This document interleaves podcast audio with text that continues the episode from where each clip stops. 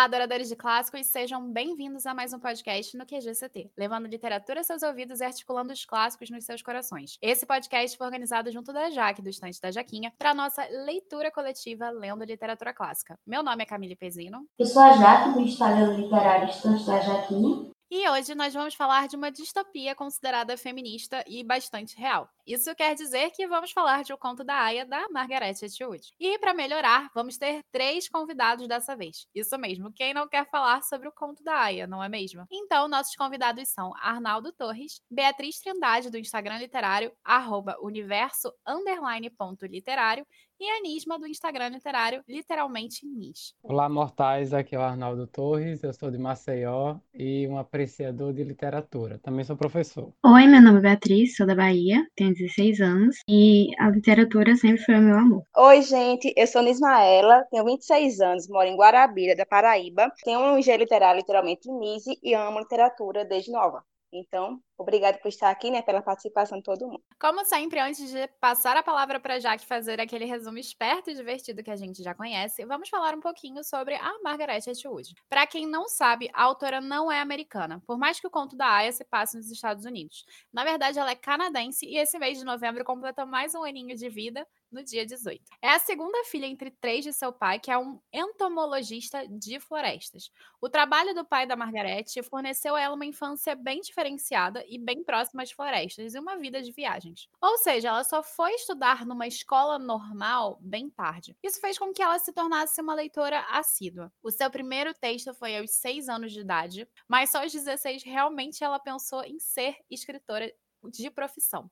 Bom, vindo de um país de primeiro mundo, isso aí até que é possível, né? Não é que nem aqui.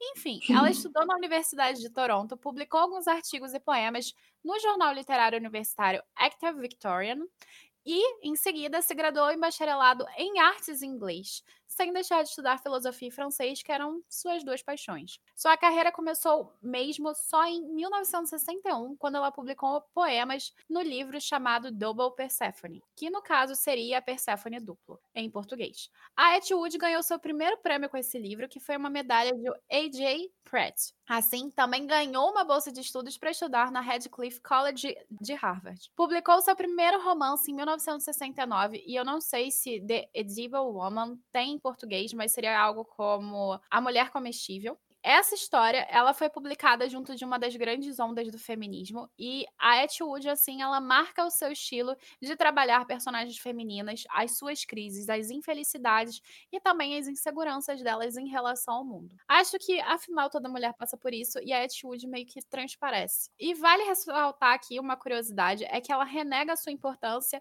ao feminismo, tanto nessa obra quanto em outras, e principalmente nessa obra, que seria A Mulher Comestível em português, porque ela diz que escreveu antes da onda feminista. Na minha humilde opinião, eu acho que isso aí não tem meio que muito a ver, porque se uma grande onda surgiu é porque já tinha resquícios antes. Então, Uhum. Como todos nós já sabemos, eu acho, né, que o romance mais famoso da Ashwood surgiu em 1985, que foi The Handmaid's Tale, ou Conto da Aya em português. Que foi uma obra que abalou o mundo, mas ficou mais famosa depois da série da streaming Hulu e dos últimos acontecimentos políticos norte-americanos. Ao invés de eu falar mais alguma coisa, eu vou passar a palavra para Jaque para trazer o resumo de sempre. Essa parte é sempre a mais difícil para mim. O conto da Aya começa uma menina que ninguém sabe qual o diabo do nome dela, que a gente passa o livro todo esperando o nome dela e o nome dela não sai. Aí você percebe o quê? Que ela tinha uma vida normal, ela casou, teve filho, do nada teve um golpe de Estado, mataram o presidente, metralharam o Congresso, rasgaram a Constituição, será agora quem manda aqui é a gente. A gente quem? Não se sabe, porque não se entrou em detalhes mas provavelmente era um monte de macho. Aí, nesse meio desse governo, desse monte de macho, a mulher não podia ler, não podia escrever, não podia fazer nada. Só tinha a mulher para casar, a mulher para transar, a mulher para limpar e passar. Tinha algum... Ah, tinha a para ter menino, que tinha de transar legal e tinha de transar para ter menino. São duas espécies diferentes. E a nossa protagonista, que ninguém sabe o diabo do nome dela, ela foi das que era para ter menino. Aí ela vai para uma casa e ela tem uma espécie de patroa que é a senhora da casa, a esposa do comandante, que era um comandante de alta patente, que foi um dos caras que contribuiu para a gente ficar nesse horrível estado que as mulheres estavam vivendo. O estado no sentido político. Primeiro que foi um golpe político. E aí tinha muita coisa da religião e essa mulher foi para lá para ter menino desse cara. E aí o cara era completamente contraditório, porque ele meio que dava coisas para essa mulher, tipo, ele jogava mexe-mexe com essa mulher, que é um joguinho de palavras. Mas eu acho até dúbio falar que ele jogou mexe-mexe, porque a gente já pensa em outra coisa. E aí o que que acontece? A gente pegou e viu essa mulher tentar romper com esse Estado, junto com outras mulheres, só que é uma organização que é muito secreta. É uma organização que ninguém sabe ao certo como funciona. E aí ela meio que se apaixona pelo motorista da casa e ela não podia se apaixonar, porque ela é a mulher de transar para ter menino, ela não pode amar, ela não pode por nenhum, ela só pode ter menino. Ela fica naquela coisa de querer se libertar e de ter lembranças de como era a vida dela antes e de saber como ela veio parar ali. E ela foi parar ali, ela teve todo um treinamento em um ginásio, com lavagem cerebral e até torturas físicas, pode-se dizer, que se você não obedecesse às tias que estavam treinando você para ser essa mulher para ter menino, você apanhava com fio de telefone. Não sei se era com fio de telefone, não, mas apanhava.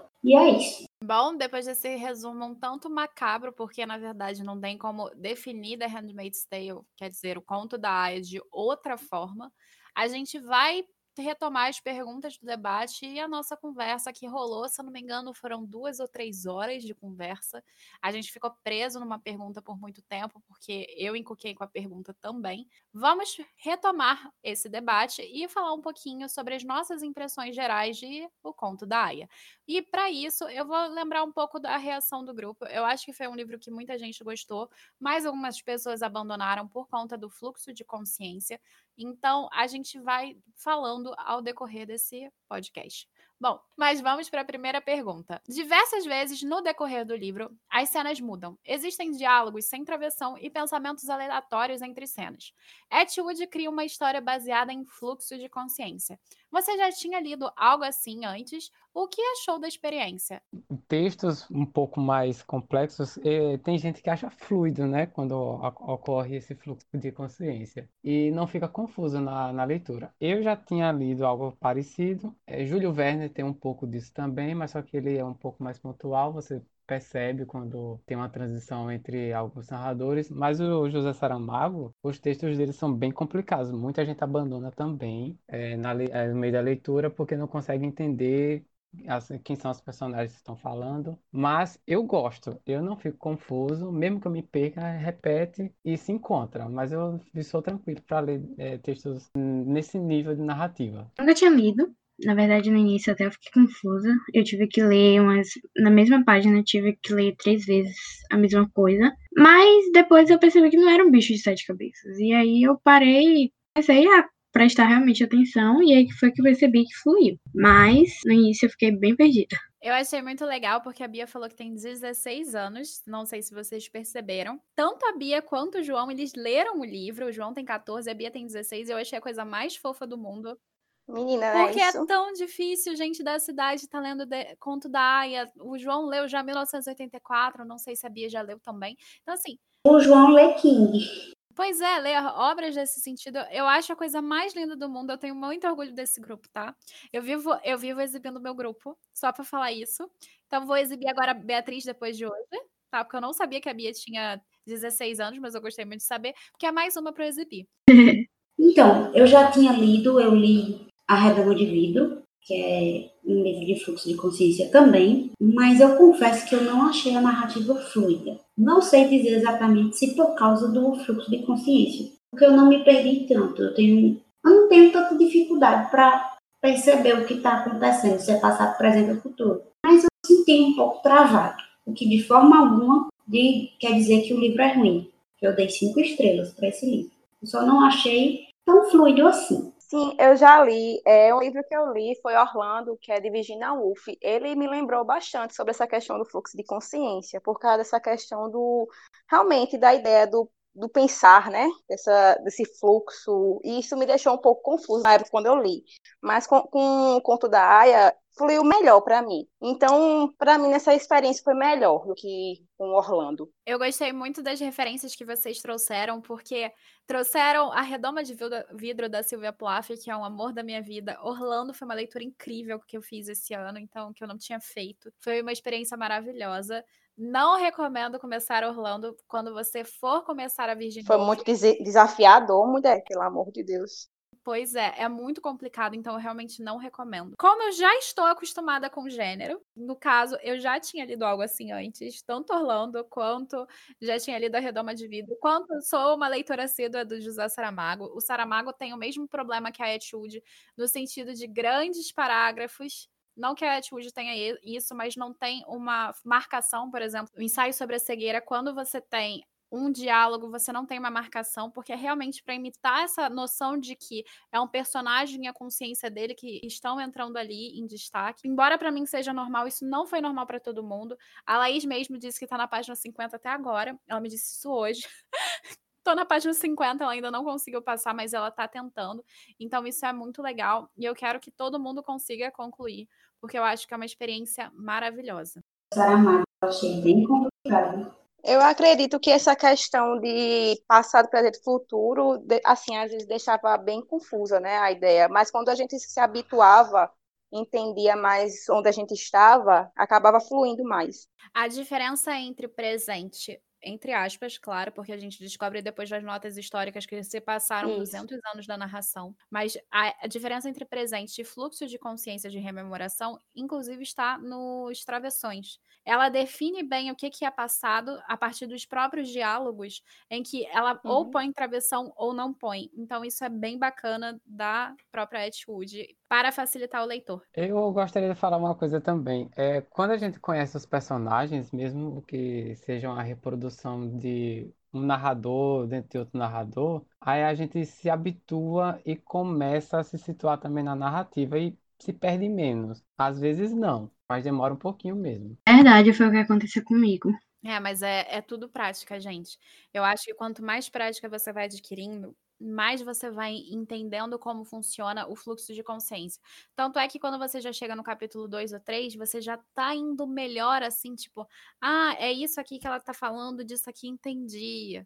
É, eu acho que é sempre acontece isso com dois tipos de experiência: fluxo de consciência e high fantasy. Não sei se vocês vão concordar. Porque high fantasy você precisa entender os mecanismos do universo para saber como aquilo tá funcionando. Ou até thriller também, eu acho que acontece. Eu acho o high fantasy mais fluido. Não, tô dizendo de compreensão da narrativa, não do, da fluidez. Tá. É, eu entendi o que a Camille tá querendo dizer. Porque tem gente que lê high fantasy e não consegue aceitar o que está sendo dito. Aí ele começa a estipular vários problemas na narrativa e vai dificultando ainda mais a leitura dele. Aí é uma pessoa chata. O Tolkien, muita gente é, encasqueta com Tolkien porque não consegue aceitar ou não abre a mente para aceitar aquela narrativa, onde ela se passa, como é que funciona. Mas tem gente que não consegue comprar a ideia do que está sendo contada para ela, sabe? Eu já conheci gente que diz, ah, não leio fantasia porque conta coisas que não existem.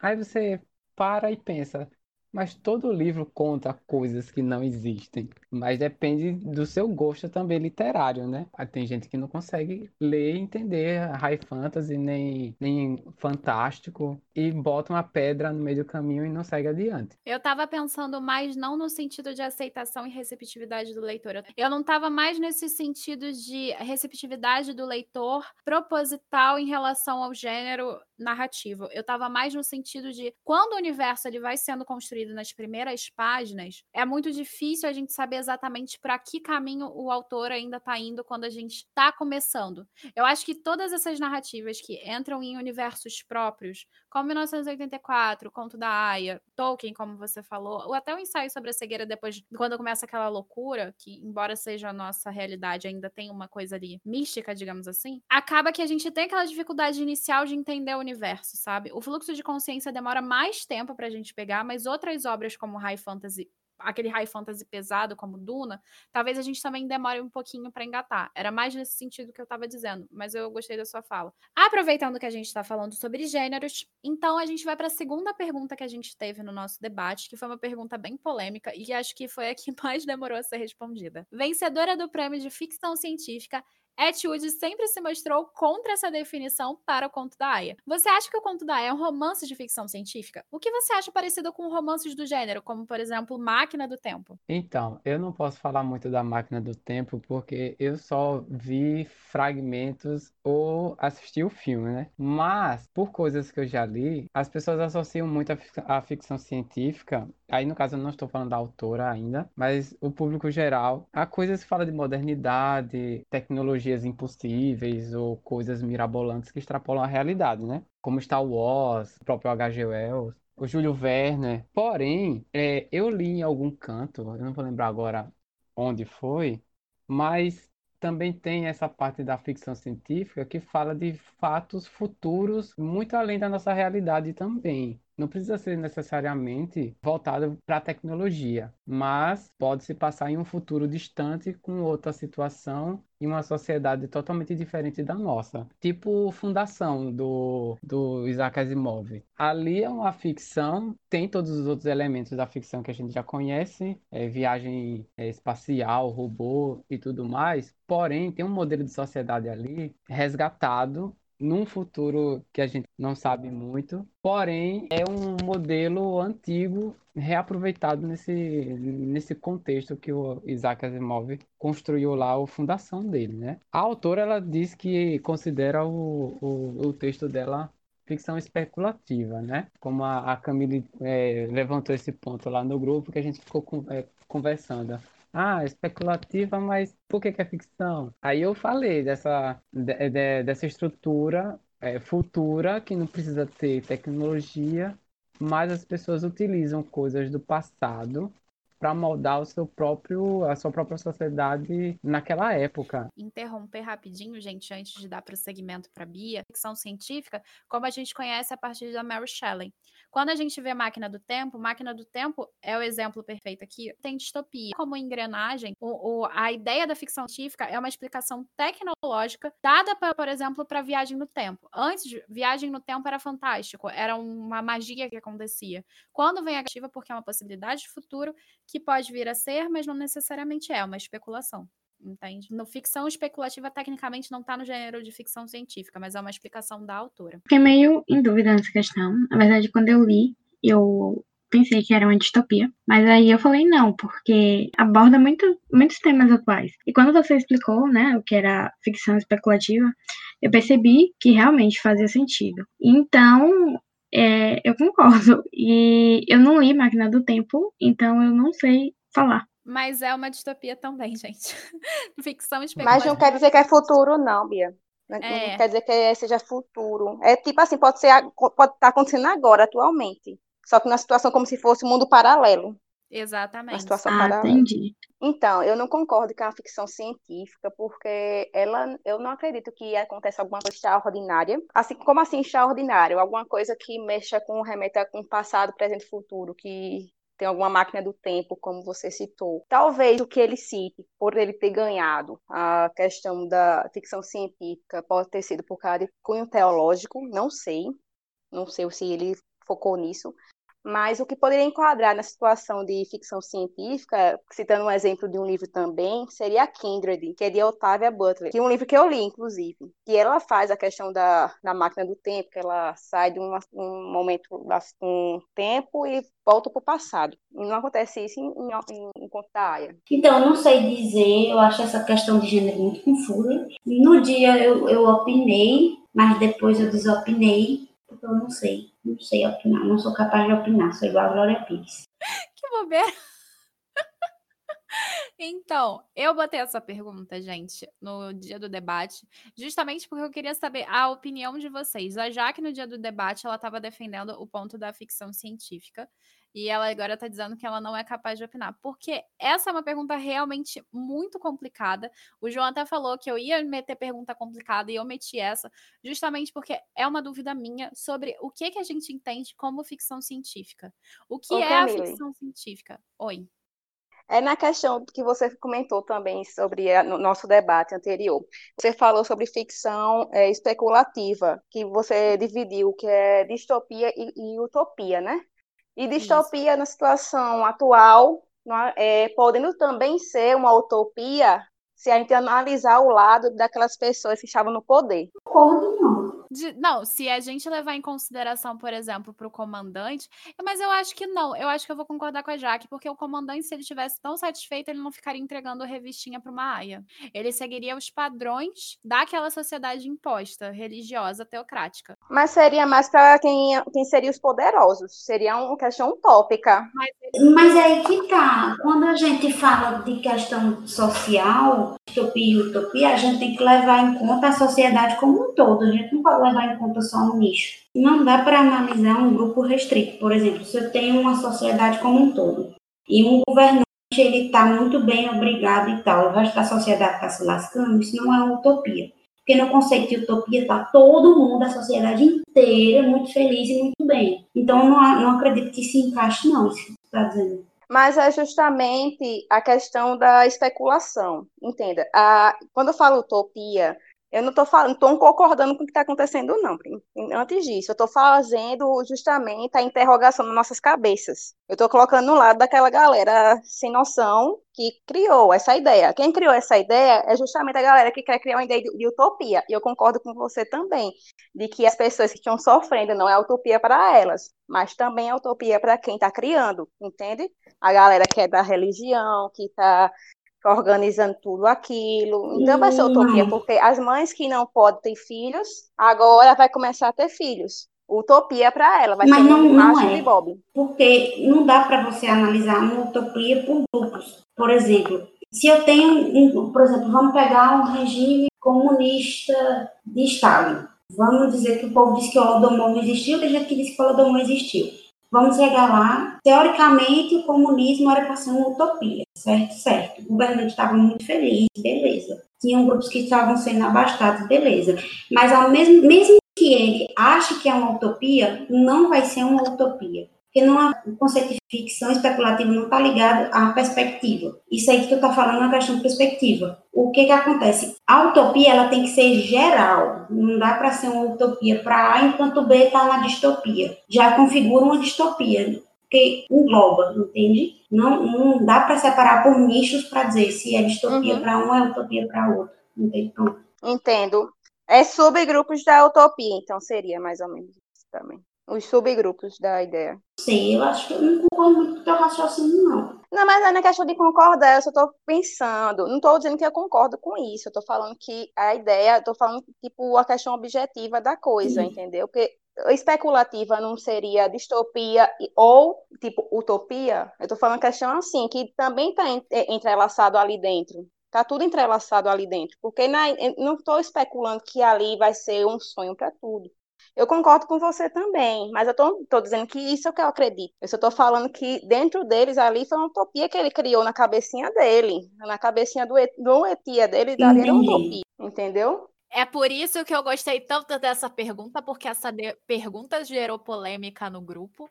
Então, assim, adorei. Adorei o debate de vocês. É, ficção especulativa é sobre o futuro. A possibilidade do que o futuro pode vir a ser. Então, pode ser utopia como distopia, do jeito que a Anis falou.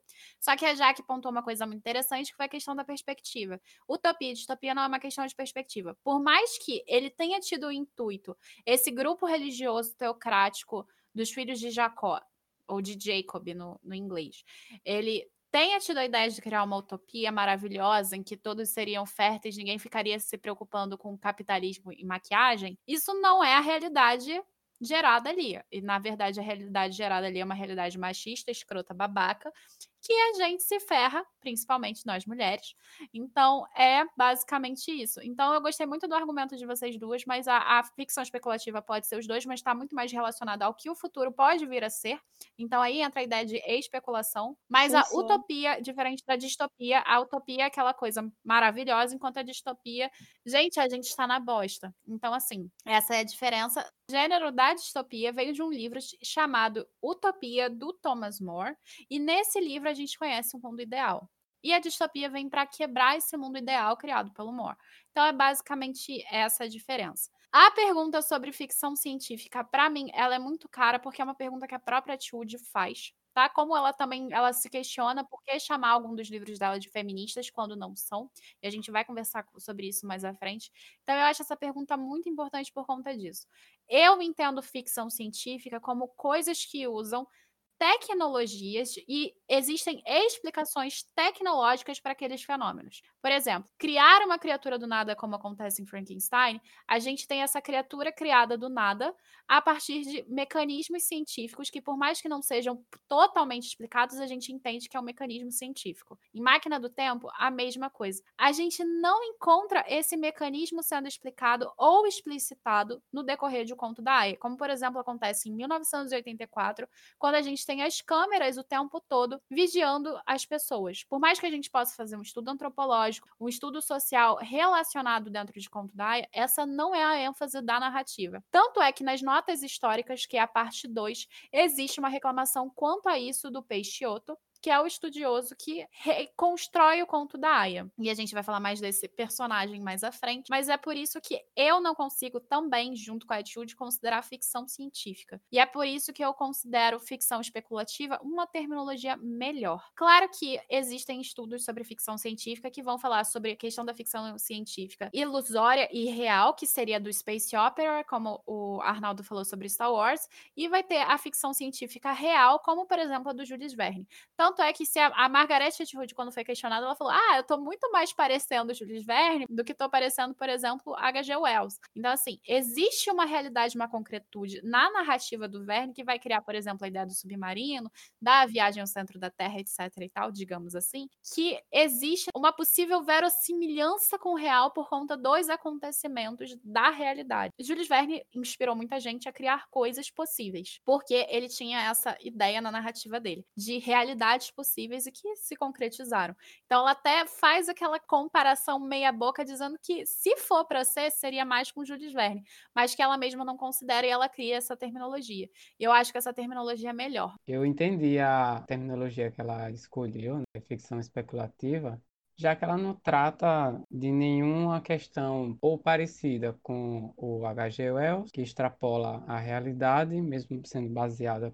é, na ciência, nem está ali em pé de igualdade com o que o Júlio Verne trata a realidade em que ele construiu a narrativa dele, né? Também envolvendo ciência e tudo mais. Já que o dela já é, fala de uma situação futura, com uma especulação mesmo, de um futuro próximo, distópico, eu concordo com todas as palavras, sim é, com o que você está dizendo e com o que a própria Atwood deixou dito por ela mesma sobre isso. Eu acho interessante que a gente pelo menos tenha a oportunidade de debater esse assunto com a Atwood. Porque antigamente a gente não tinha essa coisa de debater com o autor qual era a percepção dele.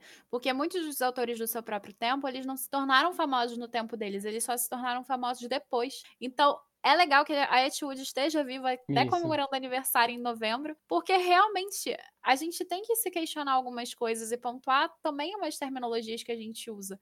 E eu fico me questionando mesmo. Eu posso estar errada, então se alguém aqui que estiver ouvindo esse podcast discordar, vem conversar comigo de boaça, porque realmente foi uma coisa que eu cheguei a conversar com outras pessoas, porque eu vejo uma diferença gritante em 1984 e vejo uma diferença gritante em Conto da em relação a essa questão desse uso e dessa explicação tecnológica. Por isso que é uma coisa que me incomoda bastante e que bom que incomodou várias pessoas e no dia do debate foi a pergunta que mais rendeu e rendeu aqui agora também, que eu adorei, tá, gente? Eu amo quando rende. E o interessante, né, que tu falasse antigamente, mas o livro, assim, até uma série, é uma série atual, mas quando a gente assistia, parecia que era antigamente mesmo, as coisas aconteciam, né? E é justamente a distopia que faz é isso É o legal acontecer. porque a gente tem essa ideia de pensamento cíclico. Porque a gente vê como se parece que realmente foi no passado, mas a June, que no caso é a June que a gente vai acompanhando, a, já que ela chegou a comentar no resumo que a gente não sabe o nome dela, e o nome dela chega a ser citado lá no início, mas a gente só sabe realmente que é June com a série, porque a Margaret Atwood está realmente por trás da série, mas senão a gente não saberia o nome da protagonista narradora, e é legal ver como a June ela vai recriando, ela vai mostrando o passado dela que era tão equivalente ao nosso e do nada regrediu. E isso me lembra a situação dos, de alguns países do Oriente Médio que na década de 60 elas usavam mini saia e hoje elas usam burca. Então mostra também essa questão de como os nossos direitos eles acabam que podem ser perdidos no dia seguinte, se a gente não lutar por eles. No livro tem uma passagem que eu não vou lembrar agora é, onde ela está, onde ela, a June, ela está citando o nome de várias aias. É logo no primeiro capítulo. É isso mesmo, é verdade, é bem no início. Aí deixa subentendido, mas a gente fica naquela dúvida se é ela, se não é. E como você disse, né, a própria Etude, como ela estava à frente do, do projeto midiático de, de, de, televisão, aí a gente teve essa confirmação mesmo de que a narradora é a própria June. Mas ela fica bem, bem obscuro no, no, no texto. A gente não sabe dizer se é, se não é. Eu acho, eu tô com essa passagem aqui que ela diz: Aprendemos a sussurrar quase sem qualquer ruído. Na quase escuridão, podíamos esticar nossos braços, quando as tias não estavam olhando, e tocar as mãos umas das outras sobre o espaço. Aprendemos a ler lábios, nossas cabeças deitadas coladas às camas, viradas para o lado, observando a boca uma das outras. Dessa maneira, trocávamos nomes, de cama em cama. Alma, Janine, Dolores, Moira, June. A gente, se talvez ela colocasse um espaçamento maior e botasse mais para baixo, June, sozinho, isolado, a gente saberia que seria o nome da narradora Aya. Mas aqui realmente é, fica a entender a possibilidade só. E eu gostei muito do, do seu ponto, Arnaldo. Porque isso mostra como elas perderam a própria individualidade no decorrer da narrativa e no decorrer dos acontecimentos do, de Gilead. Bom, continuando, qual a sua opinião acerca da utilização do discurso religioso para embasar ações políticas no decorrer do livro? Você acha que é verossímil com a realidade? Muito verossímil.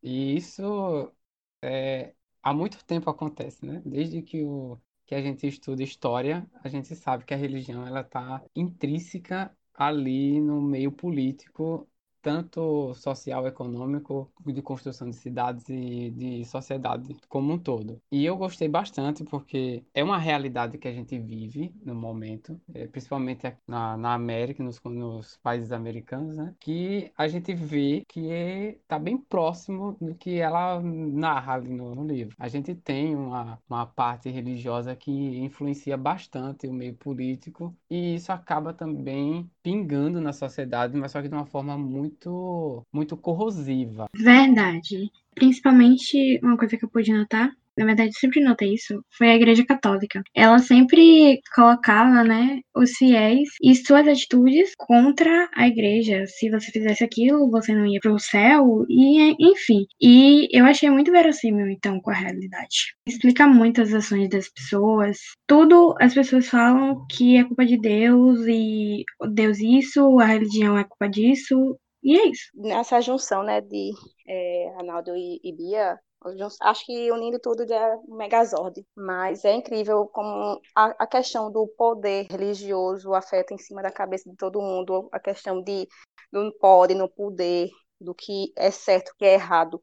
E com certeza é muito atual e principalmente numa situação que a gente está vivendo politicamente, uma situação de crise, que muita gente vai ser aproveitada em questão disso. Provavelmente, assim, muitas coisas que aconteceram de ruim em nossa sociedade foi por causa de crises, e muita gente religiosa aproveitava esses momentos. E eu espero não, nunca acontecer isso com a gente, pelo amor de Deus. Mas, até Deus, botei no meio. Mas é isso, gente. Eu acho. É muito atual. Eu, eu fiquei morrendo de medo quando eu lia, eu ficava angustiada, muito angustiada. É, a angústia realmente faz parte dessa leitura. Então, eu acho bastante verossímil. E eu acho que a gente não precisa nem chegar a falar que um país no Oriente Médio, alguma coisa assim. Aqui mesmo no Brasil, a gente vê muita gente falando coisas preconceituosas, pregando absurdos, dizendo que ah, que Deus quer assim, que Deus coloca assim na Bíblia. Então eu acho que o mal não é nem a religião.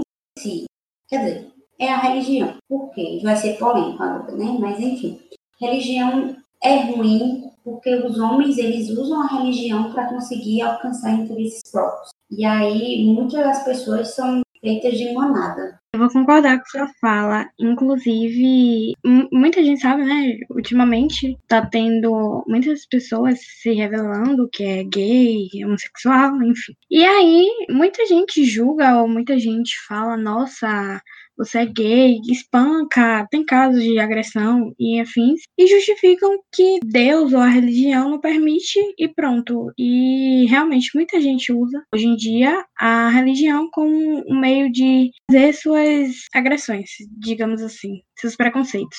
Não só para isso, mas eles usam religião para agredir a opção sexual, para agredir questão de gênero. Racismo, Exatamente. Né? Para a questão política, porque agora, se você é comunista, se você é esquerdista, você é comunista, você é ateu, você é satânico, você é não sei o quê. Então. Gente, uma coisa, a questão política também, pronto. Eu vi uma imagem falando sobre a questão da vacina, né? Sobre a questão da, desse, sobre a situação do que está acontecendo com a Covid, a possível segunda onda. O pessoal, tipo, como se fosse uma batalha, em várias bandeiras do Brasil e, e combatendo contra a galera, entre aspas, a galera da esquerda, sabe? Isso é um absurdo, sabe? Porque todo mundo está enfrentando todo mundo tudo igual e só.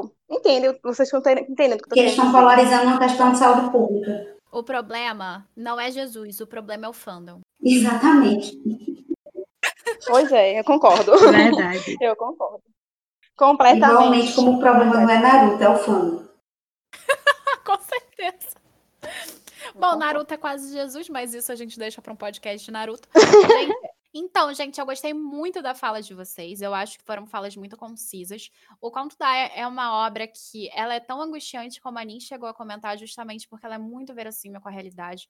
A gente vê todos os dias violência contra a mulher, violência contra pessoas LGBT e principalmente discriminação religiosa, que também é uma coisa que entra no Conto da Aya. Então, é muito assustador o quanto o Conto da Aya pode ser e pode vir a acontecer como uma ficção especulativa é uma realidade possível, tanto quanto 1984, entre outras obras que acabam entrando na nossa literatura e acabam se canonizando. Eu gosto muito também de entrar no ponto da realidade brasileira, que eu acho que também fala bastante com a gente. A Bia chegou a comentar sobre a questão da tentativa de assassinato ou dos homicídios em relação a homossexuais, tanto homicídios contra a mulher a nossa quantidade de homicídios contra transexuais é extremamente elevada. É inclusive comparada ao Egito, que é um país que ser homossexual é crime, e isso é uma parada bem bizarra. E é interessante a gente também ver a nossa hipocrisia, porque um dos cantores que mais fazem sucesso é o Pablo Vittar. É legal ver essa, essa relação com Pablo Vittar sendo uma, uma cantora em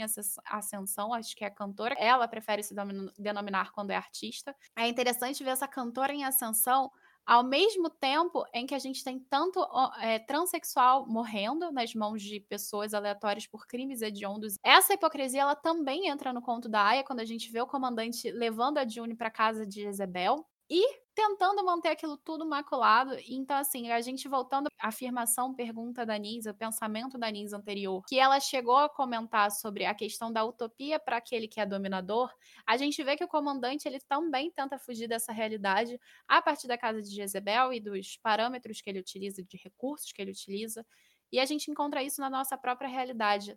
Talvez a gente viva numa esquizofrenia coletiva de pessoas que não conseguem aceitar a si mesmas por causa de padrões estipulados religiosamente, como se a gente vivesse no século 1 depois de Cristo, ou 2 depois de Cristo, e é uma parada muito bizarra. Então, assim, eu gostei muito dos pontos que vocês comentaram, acho que é extremamente verossímil, acho que todo mundo no grupo concordou. A Lu e a Cláudia, principalmente, acho que a Cláudia, ela se sentiu super triste depois de ler as notas, porque ela percebeu que aquilo continua e é a nossa realidade. Infelizmente, a nossa realidade continua e parece que é muito difícil de mudar, mas aí a gente está tentando. Então, vamos para a quarta pergunta desse podcast. As mulheres são divididas socialmente por padrão doméstico e de procriação. As aias, as martas, as esposas, a econo-esposas e também as não mulheres. Qual a sua opinião sobre o sistema social criado? Acontece, né? É, em alguns lugares ainda, essa divisão por casta de, de, de, mulheres, mas o status quo, né? O opressor é o oprimido que vai oprimir o outro e também rola essa diferença entre elas, né? Algumas não, não se aceitam entre si. É,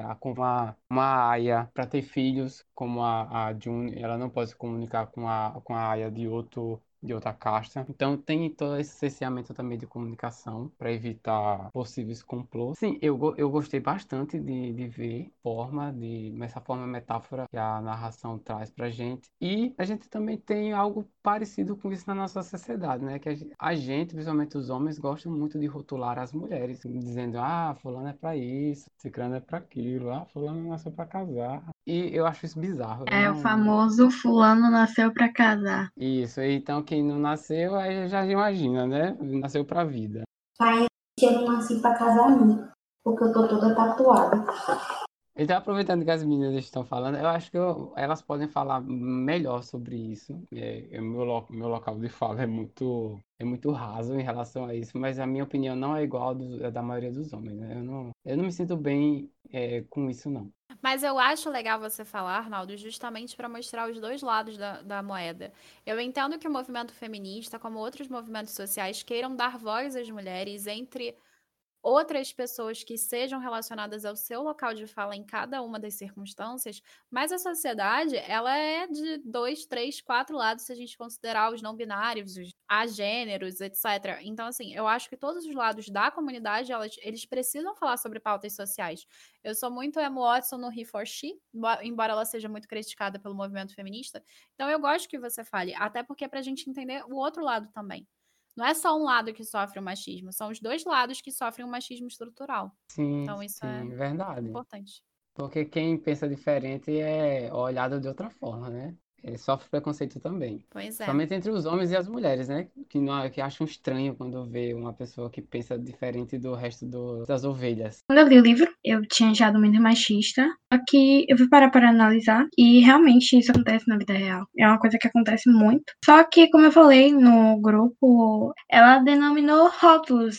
Ela, então, falou, né? As mulheres eram as aias que procriavam esposas, as martas que eram cozinheiras, limpavam a casa e etc. E não é diferente da realidade, ela só colocou nomes, nomes para as pessoas. E a sociedade é muito preconceituosa, muito machista, querendo ou não. Um exemplo um livro, não é um livro, mas foi uma palestra que eu li de Chimamanda, Sejamos Todos Feministas, tá no Kindle até, gratuito, e eu recomendo todo mundo ler, porque é uma leitura, assim, sensacional. Incrível. Como o pessoal falou, e eu concordo demais, a sociedade da gente, né, já não precisa ir tá muito longe, porque eu estava querendo lembrar referências da até a própria Índia, porque até lá foi abolida a questão de caixas, né, mas que intrinsecamente ainda existe, mas foi abolida.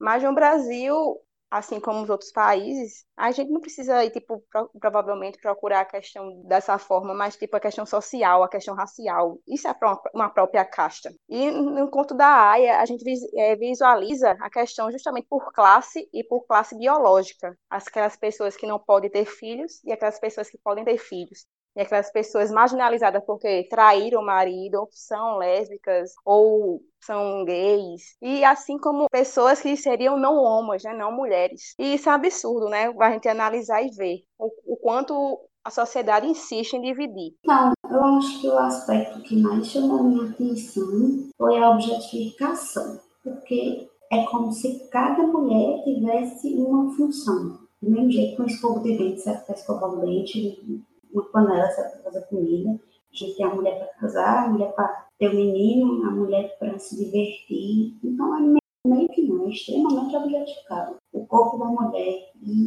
ela é tão objetificada que ela perde o direito de, de se expressar, de pensar e de ler. Bom, eu gostei muito do ponto de vista de vocês. Eu acho que ele eles são muito importantes, os, uh, todos os pontos de vista. Eu gostei muito do Arnaldo, principalmente porque ele comenta a questão de como a, existe essa objetificação feminina. A Jaque já veio aqui trazendo a objetificação feminina, que é um dos pontos que me chama atenção, e o Arnaldo comentou sobre, junto com a Bia ali, sobre mulher é feita para alguma coisa. Então, isso é muito legal. A gente também trouxe o ponto da Índia, da questão das castas. A gente teve uma leitura coletiva que foi viajando para longe.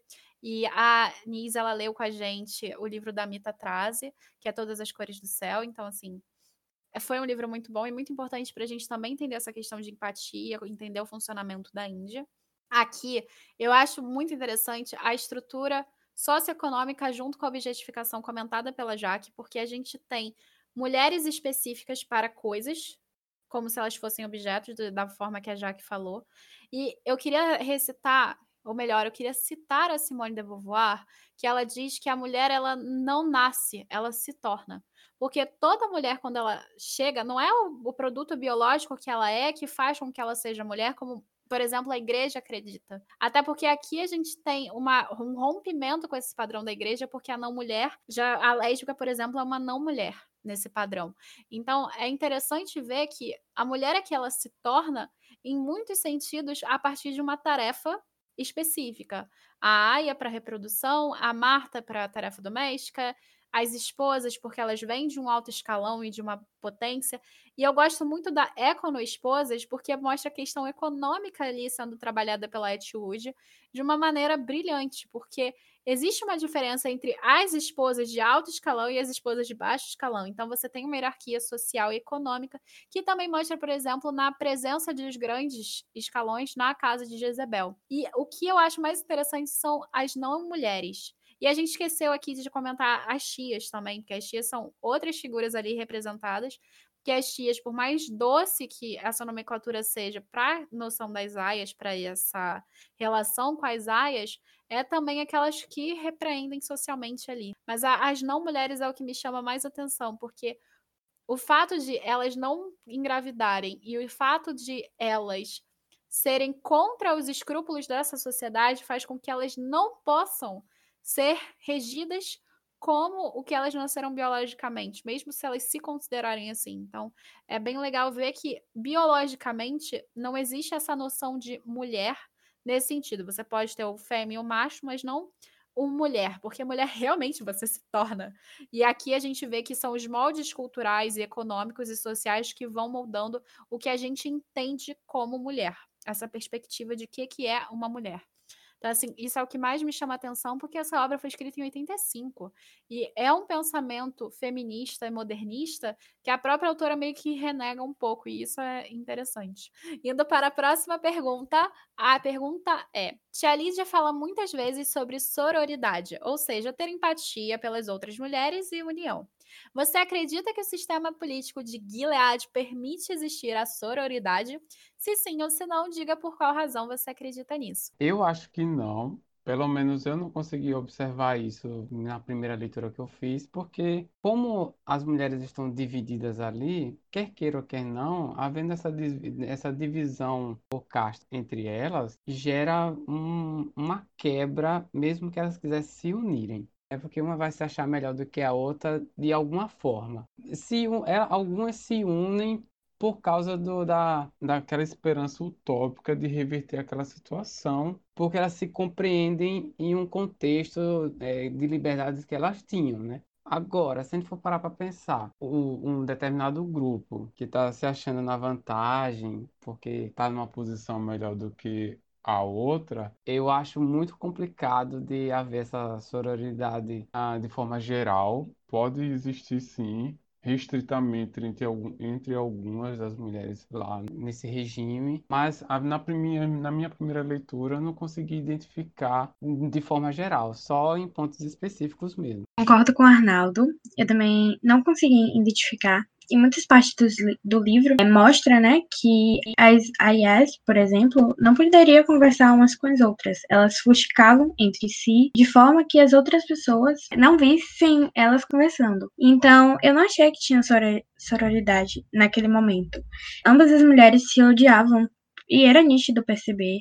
As esposas tinham inveja das aias porque elas procriavam e tinha que dividir o marido. E a Yas não podia conversar e por aí vai. Então eu achei que não teve sororidade. Mas você acha possível ter sororidade? Eu acho que poderia, talvez. Tipo, a, a Alfred, ela começava. Ela começou no final a conversar com. Não lembro se foi no final em si. Mas ela começou a conversar com a esposa do comandante na casa onde ela estava. Então, ali, querendo ou não, para falar sobre a procriação, né, do filho da Alfred, elas querendo ou não, elas conversaram e, e não tinha isso. Então, na questão da sororidade de tia Lídia, só acontece dentro das premissas dos parâmetros do governo, entre deveres, né? Tudo que estiver dentro. Porque se estiver um pouco fora dessa do que é preceito no governo, você não seria considerada uma pessoa corretinha, certa. Você não iria ir além da margem da sororidade. Você iria cumprir, né? Você ia cumprir na palmatória. Então, todas aquelas falas bonitas, a bem-aventurada, toda a questão daquela fala, de tudo isso seria se você tivesse na linha correta do que seria falado. Então, sororidade naquela, nessa questão só seria dessa forma, só seria combinada disso. Até na questão da obra com, a, com a esposa do comandante, não, ela não teve sororidade nenhuma até certo ponto. Assim, no final, porque assim, eu, eu vi a série, a parte da série, né? Então eu tive várias, vários momentos de raiva. A sororidade é muito disfarçada. Né? É, é, é, com certeza pode caber, sim, sororidade meio dali. Só que uma sororidade que tem que, tem que ter direitos e deveres e obrigações, sabe? Não uma sororidade real, com um sentimento de irmandade, que eu quero ser o melhor, eu quero que você saia disso aí. Não, quero que você siga porque é o certo e é o que tem que ser cumprido. Eu acho que sororidade ela é sempre possível, só que nesse caso, apesar de ser possível, ela é muito complicada. Porque o governo ele cria um sistema de colocar as mulheres umas contra as outras. Teoricamente, a esposa e a raia deviam ter um relacionamento de mãe e filha, mas isso não vai acontecer. Nunca porque a Aya está transando com o marido da esposa. Ah, pode até acontecer num futuro muito distante, mas em primeiro momento isso é impossível. Eu acho que é impossível em qualquer momento, porque nós somos seres humanos e nós somos possessivos e territorialistas. Mas enfim, a partir desse momento que ela tem um inimigo, e o inimigo não é incomum, porque o inimigo da esposa é a Aya, a Aya é inimiga da esposa, não tem como haver uma sororidade. O sistema foi montado para isso. O que poderia acontecer era ter uma união de mulheres para se juntarem contra um inimigo em comum. Só que elas não enxergam isso. Porque quem está em alto escalão tem um padrão de vida X, tem privilégios Y e acha que não vale a pena. Então é muito complicado falar de sororidade aí. Inclusive, eu acho que a relação da, da esposa com a Aya, quando eles começam a conversar, não é por sororidade, é por, por interesse. Porque ela quer ter um filho, ela sabe que o marido dela não vai dar o filho a ela. Então ela diz pra Aya ir fazer com outra pessoa. Então, possível, tudo é possível. Mas provável não é. Eu adorei a sua fala, Jaque, porque eu concordo plenamente com relação à possibilidade. Eu acho que se hoje é possível ter sororidade, porque por mais que a gente não esteja dividida no sistema de castas, digamos assim, como a Nish fez a comparação, colocada pelas mulheres no sistema de Gilead, a gente o tempo inteiro está sendo rivalizada uma com as outras. O tempo todo a gente tem que buscar, e isso é um dos argumentos utilizados pelo comandante no livro, mas que é um argumento plausível de que uma mulher ela sempre está tendo que buscar ser mais bonita, ser mais inteligente, ser mais capaz, ser mais isso. E a gente está constantemente com inveja uma da outra. A única coisa que eu discordo da fala da Jaque é que a questão seria o marido. Se o sistema deles funcionar, com mais com o decorrer do tempo, mais casamentos seriam feitos por arranjos e menos por amor. E nisso não existiria a noção de posse que a gente tem hoje do relacionamento. Seria muito mais a questão da entrega. Então, assim, eu acho que seria muito mais a inveja das esposas em relação às aias está muito relacionada ao fato delas serem capazes de ter filhos, de gerarem filhos e as esposas não serem capazes de gerar filhos. Porque isso transforma mais ainda numa não mulher se a gente associar os nossos padrões sociais, que a maternidade é uma coisa extremamente importante, como se fosse a última coisa da face da Terra. Então eu acho que isso é um ponto a se pensar. Mas de resto eu concordo completamente com a fala da Jaque. Eu acho que se na nossa sociedade sororidade é possível, na sociedade deles também, porque eu acho que a união ela é feita a partir de entender que aquela rivalidade é imposta socialmente e não porque ela é uma rivalidade simplesmente por mera rivalidade. Então, eu acho que seria possível sim. E eu gosto muito de pontuar a tia Lídia, porque a tia Lídia fala sobre sororidade. E eu queria muito ler os testamentos agora para tentar entender a perspectiva da tia Lídia, porque eu não sei ali, por mais que ela seja a figura de castração do pensamento revolucionário, ela seja a figura ali que está fazendo com que as aias se mantenham na linha, eu queria saber se quando ela diz que as esposas e as aias têm que ser irmãs, têm que se unir isso, ela está falando em prol ou contra o sistema. Eu não sei até que ponto ela está realmente com o intuito de se proteger do sistema e tentando fazer o melhor que pode para salvar outras mulheres, ou ela só concorda com o sistema. Eu tenho as minhas dúvidas aí quanto a Tia Lídia, eu queria até ler os testamentos para isso. Essa sororidade para que elas tenham entre si. Porque a gente é, vê que o governo de Gilead é um governo que a população virou, a, a taxa de fertilidade aumentou bastante. Então, é praticamente todo mundo em uma união, dão braços, né, as mãos e as mulheres se unam, se unam entre aspas, né, e se lasquem praticamente. Tem que entrar em comum para que tenham bebês, para gerar bebês, para que a sociedade vire uma linda bola vermelha e colorida de amor. Porque eles querem mais ou menos é isso, sabe? Justamente a questão utópica da ideia que eu tô falando, do que eles querem. Para que tudo volte ao normal, entre aspas, normal. Mas o que é normal, né? Não, mas não é isso entre aspas, normal. Mas a, a, questão da rivalidade feminina e da sororidade aqui, eu acho que é um aspecto muito importante da narrativa, porque mostra que a história inteira é sobre um alerta a se fazer sobre um possível futuro, se a gente não olhar e tentar lembrar que os nossos direitos eles necessitam constantemente de vigília. Então, esse é um aviso que a sororidade é uma coisa muito importante. Por mais que a Margaret diga que as suas histórias não são tão de cunho feminista, essa história mostra completamente como a gente tem que ter união uma com as outras e não deixar os nossos direitos caírem por terra. Já pensou como seria bizarro se um homem poderoso o suficiente para fazer o que tem no conto da área? Ler e gostar? Amiga, tem mulheres que fazem isso já. Tem mulheres que vão na frente e falam bobagens. A esposa do comandante, ela é a precursora do para que, que isso aconteça. Era o que eu ia comentar, porque acontece. Tem, quando ela fala sobre a Serena Joy, e ela explica quem é a Serena Joy, ela tem uma fala muito, muito concisa e muito pequena. É uma frase que ela diz. Ela queria tanto ser ouvida e agora que foi, ninguém mais vai ouvi-la. Porque ela é falou é tanto que não era para ser ouvida, que mulher é isso, mulher é aquilo, mulher era do lar, mulher tinha que engravidar, mulher tinha que isso, mulher não tinha, etc. Que no final das contas ela foi realmente ouvida e caiu por terra. Eu acho que, já que isso é possível. Tanto é que o conto da Aya é assustador e angustiante justamente porque ele lembra muito a nossa sociedade na pré-Gilead. Porque todos os preconceitos estão lá, essa fervorosidade de uma direita extremista, eh, líderes religiosos, como na época do fascismo, eles chegarem e falarem que foram enviados divinos. A gente tem mais de um presidente, aqui no Brasil, inclusive, que tem essa noção mítica de o mito, o herói, o salvador. E isso é muito preocupante porque se relaciona muito com esse pensamento mítico e não racional. Ô, gente, até Charles Mason. Charles Mason é uma pessoa que impulsionou a galera religiosamente e matou geral. Pois o é. quanto que pode mexer por questão de religião? Não, você vê, eu vi uma. Agora eu vou entrando com, acho que foi o Bispo Macedo. Eu vi uma entrevista do Bispo Macedo, entrevista não. Eu vi ele falando para um público num púlpito dizendo que as filhas dele não iriam fazer faculdade porque elas tinham que ter menos grau de escolaridade que seus maridos. Que ele não permitiria que, que a filha deles, a nenhuma das duas filhas dele faria universidade por conta disso. Eu fiquei, tá bom! eu fiquei rindo de nervoso.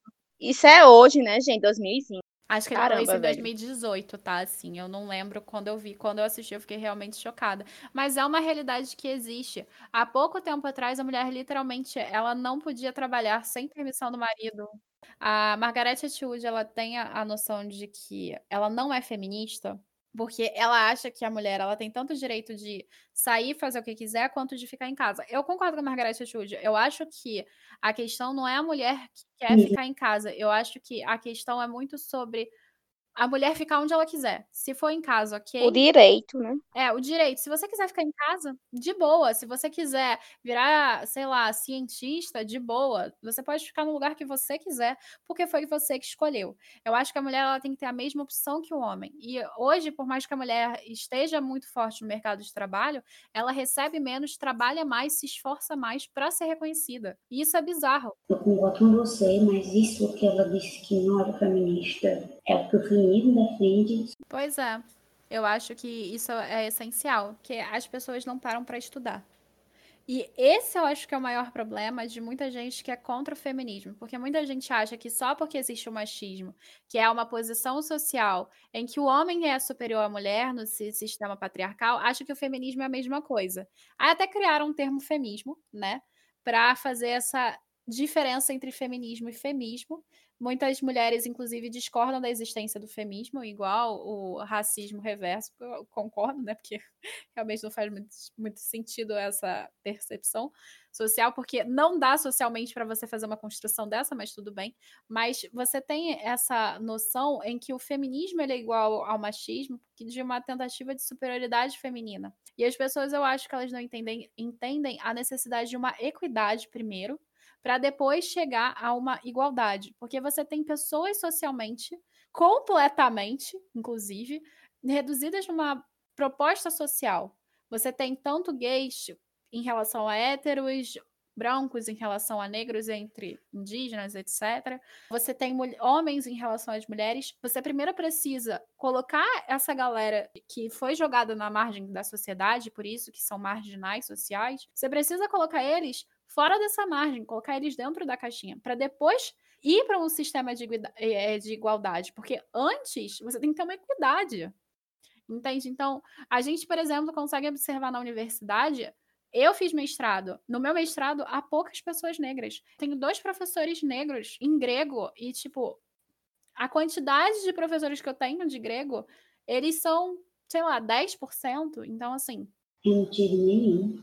Pois é, mas eu tive, eu tive a primeira professora da UFRJ negra, se eu não me engano, foi a Marinette, que foi minha professora de grego.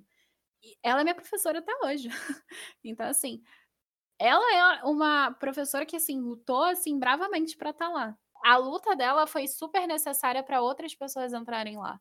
E eu acho isso magnífico, realmente. Vamos para a próxima pergunta e eu quero citar uma parte aqui do texto da Margaret Atwood para falar sobre. Não se pode fazer uma omelete sem quebrar os ovos. É o que diz. Pensamos que faríamos o melhor.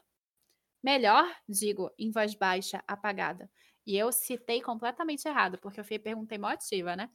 Como ele pode pensar que isso é melhor? Melhor nunca significa melhor para todo mundo, diz ele. Sempre significa pior para alguns. E eu quero citar também uma outra parte que é da tia Lídia. Existe mais de um tipo de liberdade, dizia tia Lídia. Liberdade para a faculdade de fazer ou não fazer qualquer coisa, e liberdade de, que significa estar livre de alguma coisa. Nos tempos da anarquia, era liberdade para Agora, a vocês está sendo concedida a liberdade de. Não a subestimem. Enfim, depois dessas duas falas, eu queria fazer uma pergunta muito importante para vocês, que inclusive dividiu o grupo. Você acredita que o comandante de Tia Lídia realmente acredita que Gilead é o melhor caminho para a humanidade ou não? E, além disso, o que você acha dos rituais como o salvamento, a cerimônia e também o próprio dia do nascimento? E o que você pensa ao saber da casa de Jezebel para o alto escalão? Rituais, alguns são bem chocantes, né? Deixa a gente chocado e incomodado em ter que presenciar aquilo, que quer queira, quer não, você tá ali naquela cena também, quando você tá lendo ou assistindo a, a série. E aquilo te incomoda bastante, somente da concepção da, da criança, quando é, o comandante faz aquela ceninha que a gente viu numa série brasileira, diz assim, deite na cama que eu vou lhe usar. A cena de estupro ela é terrível, incomoda bastante. E tem o dia do salvamento, que é aquele da quando as mulheres batem no, no, no cara, né? Ah, Para elas dispersarem a raiva é, que elas têm. E a gente comentou eu é, comentei que o, os coliseus romanos serviam para isso também, para dar à sociedade aquela violência que eles não tinham em suas próprias mãos, né? Mas eles assistiam aquele espetáculo lá de horrores para se satisfazer também. Tinha como espetáculo para o público, porém quem sabia, né, realmente o que era aquilo, aquelas pessoas ali também estavam em punição, os que iam lutar lá no, nos coliseus. Então assim, todo o, o todas as cerimônias, elas são inquietantes no, nos seus devidos pontos. Eu, sinceramente, a parte, a parte do, do, do, do estupro é terrível para mim. Incomoda demais. E me lembrou também a cena de um filme que eu assisti numa aula de literatura, que era o Irreversível, se eu não me engano é o nome do filme. E também tem uma cena de estupro lá que pavorosa de você presenciar durante todos os minutinhos que ela acontece. É, sobre é, liberdade, só uma palavrinha muda todo o sentido de você ter liberdade para tomar suas próprias escolhas, decidir as coisas que você quer fazer da sua vida, no caso ali, as mulheres, e você ter a liberdade de que é proporcionada por outra pessoa que está acima de você, a, socialmente ou num nível de poder de controle total sobre a sua vida. Ou aquele modelo de sociedade ali, ele não é, é interessante, pelo menos não para quem está sendo oprimido, né? Mas para quem está ali no poder é totalmente tranquilo. E é a própria esposa do, do comandante, a Serena Joy, o nome dela também é bem, é bem engraçado se você for parar para analisar, porque é Serena e joy de, de regozijar-se em português, Alegria. se fosse traduzir o- isso, o- se você fosse traduzir o nome. Então ele tem um, o nome tá ali colocado bem é, proposital, numa pessoa toda amargurada da vida, que sente raiva da outra. E tem um nome com duas palavras bonitas dessa, que é Serena e Joy. E na minha, na minha visão, aquele modelo de sociedade ali não é, ele é totalmente falho. Claro, aí as cerimônias entram para dar esse escape, né? A seri- tanto para quem domina e para os dominados, que é a cerimônia do, do linchamento lá da- das pessoas que cometeram algum algum deslize ou uma contravenção contra o próprio sistema. Eu acho que não é o melhor caminho para a humanidade.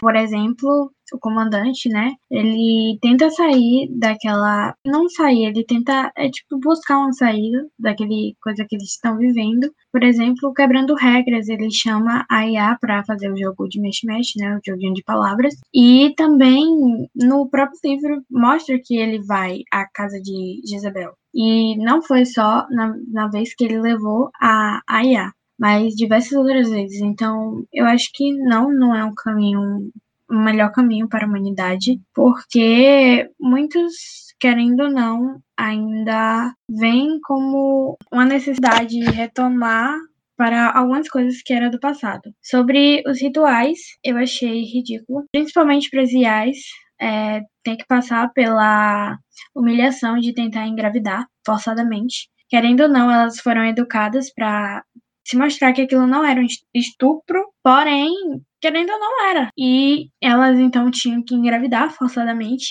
E ainda quem não conseguia se frustravam, porque algumas conseguiam e outras não. E por isso é retomada de uma daquelas perguntas que você fez que causa inveja, porque querendo ou não, se uma não engravida, a outra vai ficar com inveja. E por isso que eu não gostei dos rituais, ainda mais, né, tipo, o nascimento mesmo é, você, que é uma aia, tem que ter um bebê forçadamente, um bebê que não é seu, não é fruto de um desejo, algo seu ou de quem quer que seja, seu parceiro. E esse bebê não vai ser amado. Sobre a casa de Jezebel, eu achei engraçado, porque, querendo ou não, eles tinham as aiais aos pés deles e também as esposas. Mostra como se eles nunca tivessem satisfeitos ou que não satisfeitos, mas eles não gostavam das mulheres como um objeto, eles queriam como uma coisa de sedução. Eu não acho que Gilead é o melhor caminho, com certeza não, mas é, sobre a questão dos rituais de salvamento, são absurdamente repugnantes, horríveis, e como eu debati com você, né, lá no grupo, com o pessoal, sobre a visão das das mulheres, sobre que elas, tipo, as aias eram estupradas, elas tinham consciência disso, elas não percebiam, mas as mães, as mães, futuras mães, queriam ter esse pertencimento, então acreditavam que aquele seria o ideal de tudo, né? Seria para até na questão do próprio dia do nascimento, em que as as mães, as esposas dos comandantes eram cercadas pelas outras esposas e que tinha aquele momento de prazer, aquele momento de relaxamento, enquanto as aias estavam sofrendo do filho que é, são, são delas e que, que tinham que entregar para elas. Então, de toda forma, todo ritual absurdo horrível, porque uma farsa só para questão de ter pertencimento se aproveitando em cima de outra pessoa. Sobre a questão também da casa de Jezebel, é tudo hipocrisia também, porque justamente a questão da liberdade de e liberdade para, porque eles querem pregar uma liberdade de e para uma situação para todo mundo, enquanto os comandantes estão lá curtindo, assim também como dentro de casa, né? Estão tomando seu charutinho, estão jogando mexe-mexe, Estão fazendo toda a situação enquanto as outras pessoas não têm essa liberdade. Assim como melhor nunca significa melhor para todo mundo. Como Bia falou, ela falou, falou muito interessante é, sobre a questão da objetificação. Enquanto eles têm a Aya, a esposa, eles ainda não se sentem satisfeitos, eles também têm que ter a objetificação, têm que objetificar a mulher quanto um objeto de sedução, um objeto de prazer, preencher justamente essa cachola do que é o patriarcado que eles querem montar na sociedade. Então, eu acredito que eles não olham para a humanidade em si. Então, eles não se importam se o negócio vai ser bom para a humanidade ou não. O importante é que seja bom para eles. E é bom para eles manter a mulher em uma situação intelectual e econômica e social abaixo. Porque como ele mesmo disse, eles estavam meio que perdendo o interesse, o controle na situação. E o regime inteiro foi para isso, foi para o homem alimentar o próprio ego. E a casa de Jezebel, ela serve justamente para alimentar esse ego, porque enquanto ele está em situação de dominação, ele quer se sentir gostoso, e ele vai se sentir gostoso lá. Então, não acredito que eles pensem na humanidade, eu acho que pouco importa a humanidade para eles. O ritual de salvamento, ele vem justamente para tirar essa ideia de, de acumulação de raiva de, de dentro das áreas, porque eu acho que são as pessoas que mais sofrem, sofrem mais que as marcas, sofrem mais que as esposas, elas são estupradas e marginalizadas, porque a Aya ela é vista como uma vagabunda, tanto pelas marcas quanto pelas esposas e até pelas é, esposas também. As não mulheres sequer existem. A gente não tem nenhum contato com uma não mulher durante todo o livro. O que a gente sabe é que a mãe da June é uma não mulher. As não mulheres, que na verdade só servem mais ainda para alimentar o ego do homem, que não são nem inseridas dentro do contexto social. Elas são mais párias ainda, né? A cerimônia ela é bizarra, ela é considerada algo sagrado, né? Na verdade é um estupro. E o dia do nascimento, eu acho que de tudo que teve é o menos ruim. Só que ainda é ruim, porque você tem uma, uma figura de uma mãe que sequer pega seu filho no colo, né? Que o menino sai da barriga da Aya e vai direto pro colo da outra. Isso é bizarro também. E a casa de Jezebel eu já tinha falado antes, né? Dentro do contexto do, do ser um caminho melhor, não. Eu acho que ela só serve mesmo para alimentar ela. Então, é, muitas das falas aqui foram muito interessantes, eu gostei bastante. Como eu disse, o grupo ficou bem dividido em relação a essa questão. Particularmente, eu li recentemente um livro chamado Uma Breve História das Mentiras Fascistas, do Federico Fischstein. E essa obra diz e explica como as pessoas que levam regimes fascistas acreditam nas mentiras absurdas que estão contando porque o seu líder disse que sim. Dentro do sistema de Gilead, o líder é Deus, é, no, na verdade, nem Deus, é a Bíblia. O que a Bíblia prega é a realidade para aquelas pessoas. Então você tem uma noção divina sendo construída aqui muito forte. E nessa construção muito forte divina, as pessoas realmente acreditam no que está acontecendo. A tia Lídia e o comandante são personagens que me deixam na dúvida se eles realmente acreditam. O comandante talvez acredite, mas ele não consiga se submeter ao próprio sistema. E a tia Lídia ela talvez acredite ou talvez ela só esteja sobrevivendo. Fica muito ambíguo porque a gente está vendo na perspectiva de uma narradora que ela é parcial porque é a Aya que sofreu na mão dos dois. Então assim, fica muito difícil definir de fato o que é o que não é dentro da narrativa e se eles realmente acreditam ou não. Então essa é uma pergunta meio duvidosa justamente por conta disso e por isso que deixou o pessoal bastante na dúvida. Em relação aos rituais, eu gostei muito do que o João falou no grupo, porque o João ele comparou o dia, o momento do salvamento, o, o ritual do salvamento, com o momento do ódio dentro de 1984. E essa relação é muito válida porque a forma de linchar uma figura contrária ao governo no 1984 você também tem isso de um momento em que a figura rival Big Brother ela tá aparecendo na tela e todo mundo tem que gritar e gritar com vontade de ódio àquela pessoa que é contra o governo. E isso acontece com o salvamento dentro do conto da Aya. Ela cria um sistema, a Margaret Atwood, ela cria um sistema em que existe uma coisa ali dentro desse sistema que você pode descontar toda a raiva e ódio daquela opressão que você sofreu. E o salvamento ele serve para isso. Desconta numa figura simbólica que é contra o governo, seja de caráter de ele é um estuprador, ou seja, como acontece no final, que a Offligan diz que o cara fazia parte do Mayday, então era um revolucionário.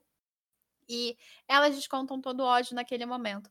Essa cena é muito simbólica para mostrar a força feminina e como essa força feminina foi projetada por um lado às avessas. A cerimônia assim, na série, eh, a Anis vai concordar comigo, provavelmente, fica muito palpável quando a Moira pergunta: Peraí, você tá querendo dizer que eles vão transar com a gente enquanto a gente tá entre os joelhos da esposa?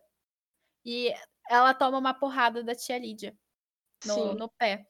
Porque é exatamente isso. Os caras vão estuprá-las enquanto elas estão entre as pernas das esposas, e isso soa muito bizarro, mas no Gênesis isso aparece, inclusive a fala dada ali e o que a Atwood ela cria em O Conto da Aya é real em muitos sentidos, não só de como o sistema funciona, que ela pega uma coisa aqui de lá do holocausto, mas também a, a própria noção ali de transar entre as pernas da esposa, que está no Gênesis 30.1.3, que diz...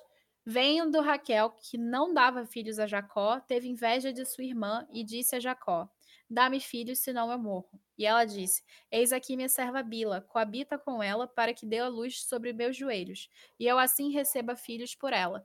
Então, o dia do nascimento e a cerimônia, elas estão relacionadas com uma passagem bíblica real. E isso é assustador.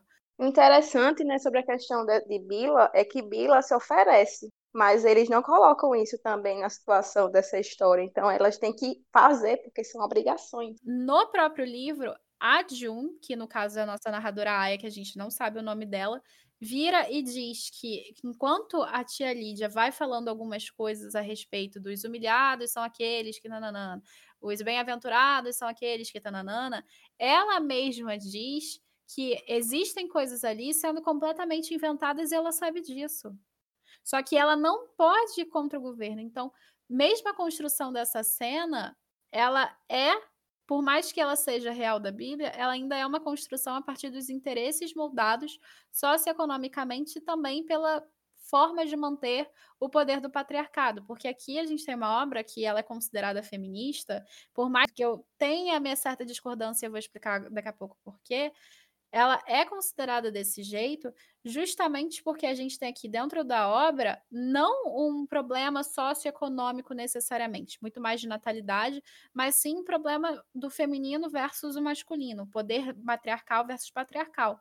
Tanto é que o comandante diz que os homens não eram mais respeitados como antes. Existe uma fraqueza do homem em relação à ascensão do poder feminino, que é elaborada aqui em Conto da Aya. Então é por isso que essa é uma história que é muitas vezes considerada feminista, mas se você for ver no decorrer da história, você tem duas figuras aqui de salvamento o tempo inteiro em relação a June e Aya, que é o Luke, que fez todo o plano para eles tentarem fugir, fez isso, fez aquilo, não sei o quê, e o Nick, que é o que ajuda ela a fugir no final não é uma mulher que está fazendo a potência feminina, até porque a Moira acaba na casa de Jezebel, até onde a gente sabe. A mãe da June, que se torna uma não mulher, acaba provavelmente nos campos de concentração, porque a gente não sabe. E a própria June, ela desiste, ela aceita o sistema. Tem um momento em que a Ophelia é pega, que é outra personagem feminina que é pega, que ela fala: ah, vou me abdicar, vou fazer isso, vou fazer o que vocês quiserem, pelo amor de Deus, eu só não quero sentir dor. E no final das contas, quem salva ela é um homem de novo, que é o Nick. Então, às vezes a nomenclatura de falar que é feminista, e eu acho que isso é um ponto de vista muito interessante para a próxima pergunta que eu, eu já estou adiantando, mas assim, eu acho que isso é um ponto de vista muito interessante pensar se esse livro realmente é feminista nesse sentido, porque nem a autora considera nesse parâmetro.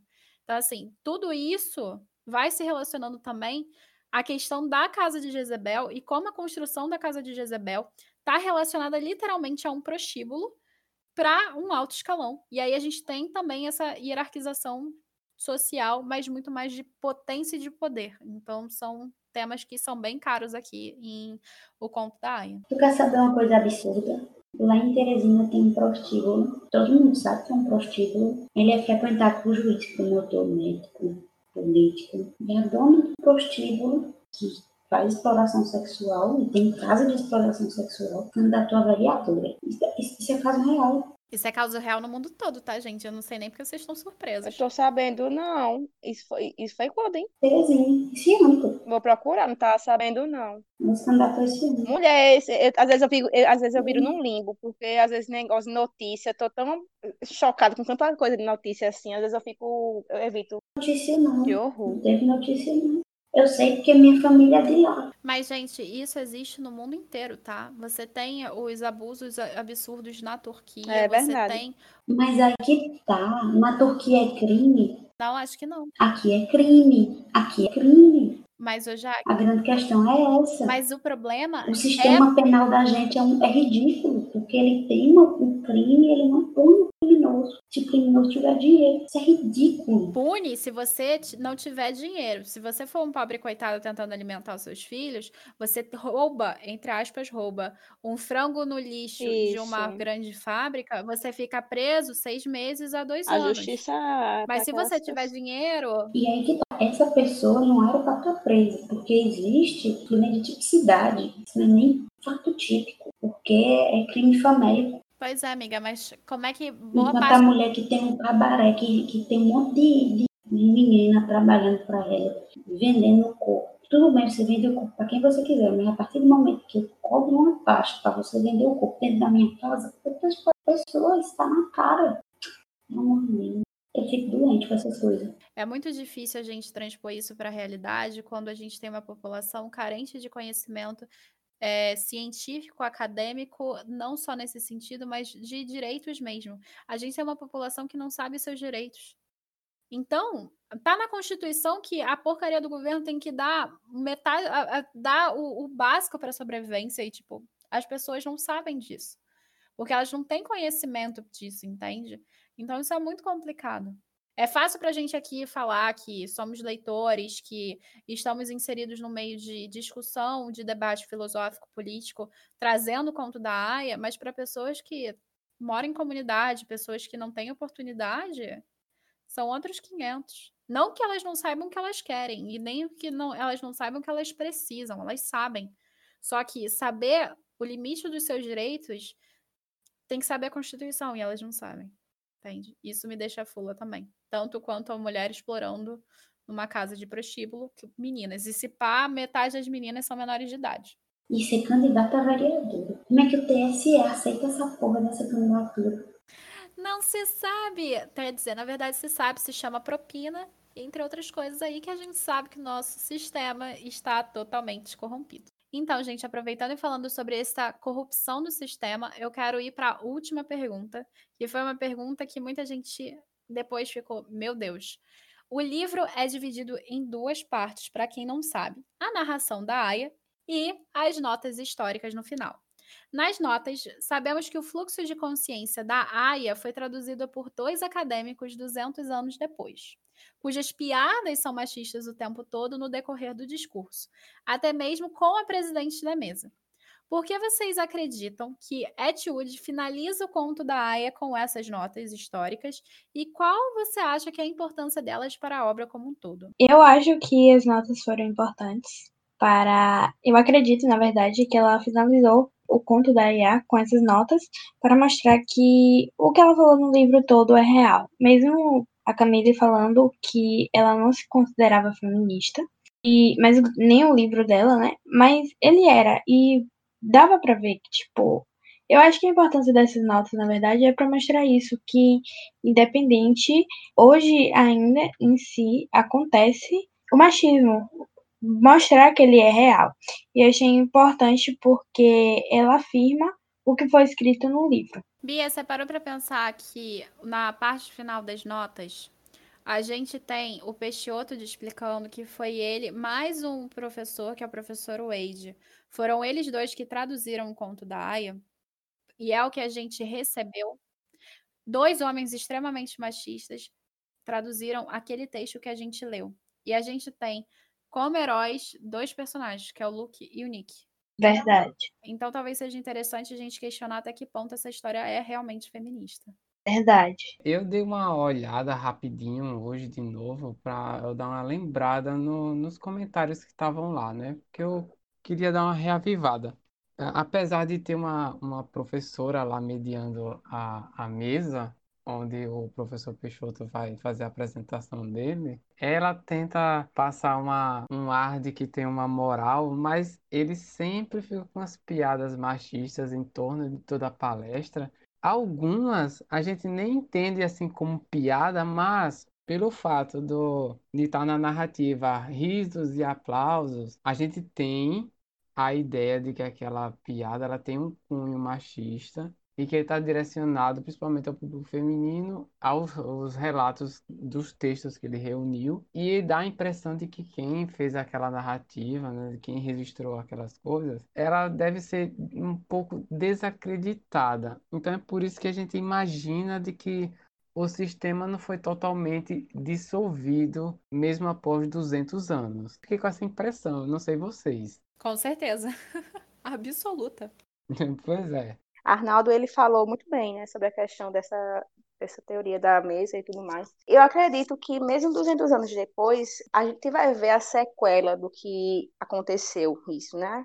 Há 200 anos. A gente pode analisar até o próprio a escravidão depois de tanto tempo que passou, sobre toda a sequela, tudo que aconteceu, que às vezes tipo tem coisas que a gente visualiza, casos como Carrefour, coisas como pessoal lá nos Estados Unidos que a galera mata, né? Então tem resquícios que ainda acontecem. E isso é muito presente, isso é muito absurdo. Assim como os pesquisadores, eles tiram sarro, eles fazem comédias, eles fazem piadas sobre isso, a gente percebe que não tem respeito nenhum com a, a própria pesquisadora, a própria professora, assim como o Teor, né? Questão cunho feminino, cunho feminista, e as pessoas rindo. Então, existe a sequela ainda. E é, eu, eu acho muito importante ela ter colocado isso, porque mostra que mesmo 200 anos depois, as pessoas tendem a esquecer. Eu concordo contigo, Camille, no ponto que tu fala que a narrativa tem que ser um pouco desacreditada porque ela foi traduzida por dois homens notadamente machistas. Então, a gente não sabe até que ponto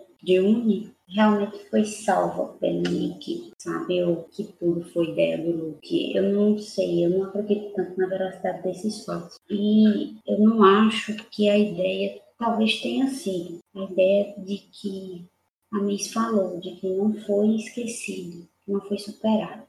Essa, essa questão que não foi superado. Eu acho que, na verdade, o governo ainda está ali, talvez mais ameno, mas ainda está ali. Porque eu senti que o fato de você humilhar a presidente da tua mesa, pelo fato dela ser mulher, porque aquele é um tipo de humilhação, em um ambiente acadêmico, torna claro que o governo opressor ainda está no poder, para mim. E é isso. Talvez ele não esteja tão no poder a ponto de criar censuras tão grandes, mas ele ainda está ali na espreita. O que está acontecendo com a gente agora? Só que o nosso caso está no poder, mas não está tão é, escrachado. Só para fazer um emendo na fala da Jaque, eu queria fazer uma citação do próprio texto da Etwood em relação à fala do Peixoto. Ele diz assim: Aqui peço licença para fazer uma parte editorial. Permita-me dizer que, em minha opinião, devemos ser cautelosos a fazer um julgamento moral sobre a sociedade guilediana.